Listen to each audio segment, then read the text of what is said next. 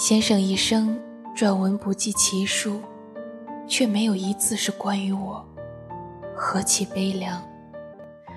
世间都在他笔上，却独独把我遗忘。大家好，这里是 FM 八一五五八，带着耳朵去旅行。今天和大家分享的文章来自李梦记。一生千安。下花轿时，我掉了绣花鞋，他们说这是凶兆。光绪三十二年六月初六，我的大喜之日。五年后，我又见到他，他嶙峋的清冷，但倨傲。那晚。月色凄寒，盖头久久没掀，灯花大抵瘦了。他坐在太师椅上，翻书不语。我瞥见墙角的一只蜗牛，一点点向上爬，很慢，仿佛时间。五年前，父母之命，我便成了周家的媳妇儿，年底完婚。他是江南水师学堂的学生，书香门第，祖父是京官，犯了错，锒铛入狱，家道也便中落。我家为商，我长他三岁，似是一桩好姻缘。成亲在即，他却要留洋日本，耽搁婚期。临别，我随周家人送行。他对我说：“你名朱安，家有一女，即是安。周家无女，从那时起，我就自认是周家的人。让他安心，让家安宁，是我毕生所愿。我等了五年，等待有朝一日，一路笙歌，他来娶我。”可是，他迟迟不归，杳无音信。听婆婆和亲戚说，他成了新派青年，如我放脚进学堂。我四岁缠足，母亲说，好人家的女子都是三寸金莲，大脚丑陋鄙俗，不成体统。今我二十有余。又谈放脚，徒以笑柄。自古易今，女子无才便是德。身为女人，开枝散叶、打理家务才是分内之事。读书识字非正业。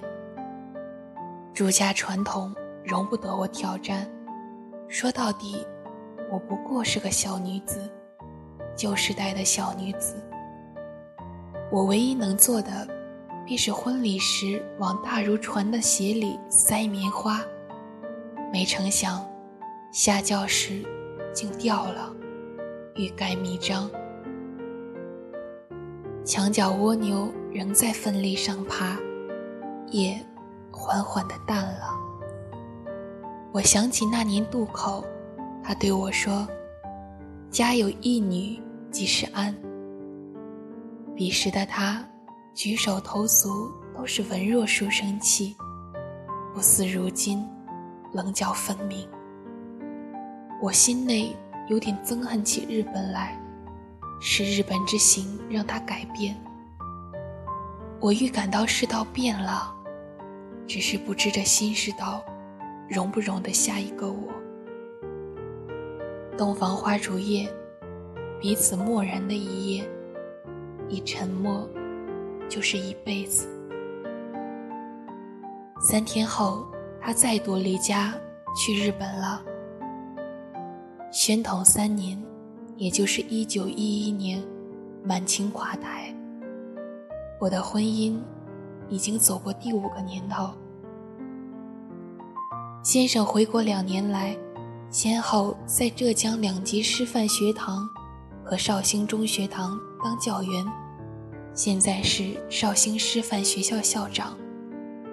他从不归家过夜，偶尔行色匆匆地回来，怀抱许多书，我看不懂。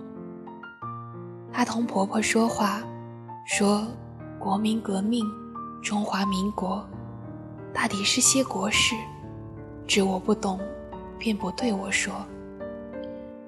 我沉默地听，寂静地看。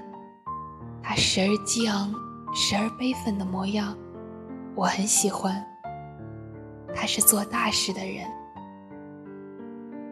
我出街，街头巷尾的茶馆都是革命的说法，人们好像与从前不大一样，像先生般我树边的男人多起来，女人也渐渐不裹脚，天下乱了。先生似乎小有名气。路过酒肆药铺，常听闻周树人云儿。我是骄傲的，因我是周树人之妻。我也是疼痛的，守着有名无实的婚姻，度了华年。先生是摩登人物，对这新气象自然是喜悦的。我却是个旧人，贴着包办婚姻。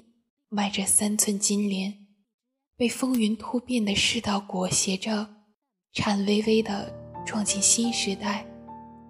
往哪里走，我不知道。晌午，我回娘家。先生去北平了，我不识字，和小弟写封信。先生恕人，我孝有三，我后为大。王纳妾，七朱安。一九一四年十一月，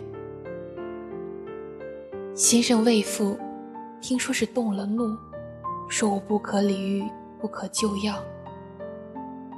正如夏花教时吊鞋，在他面前，我如履薄冰，却总是弄巧成拙。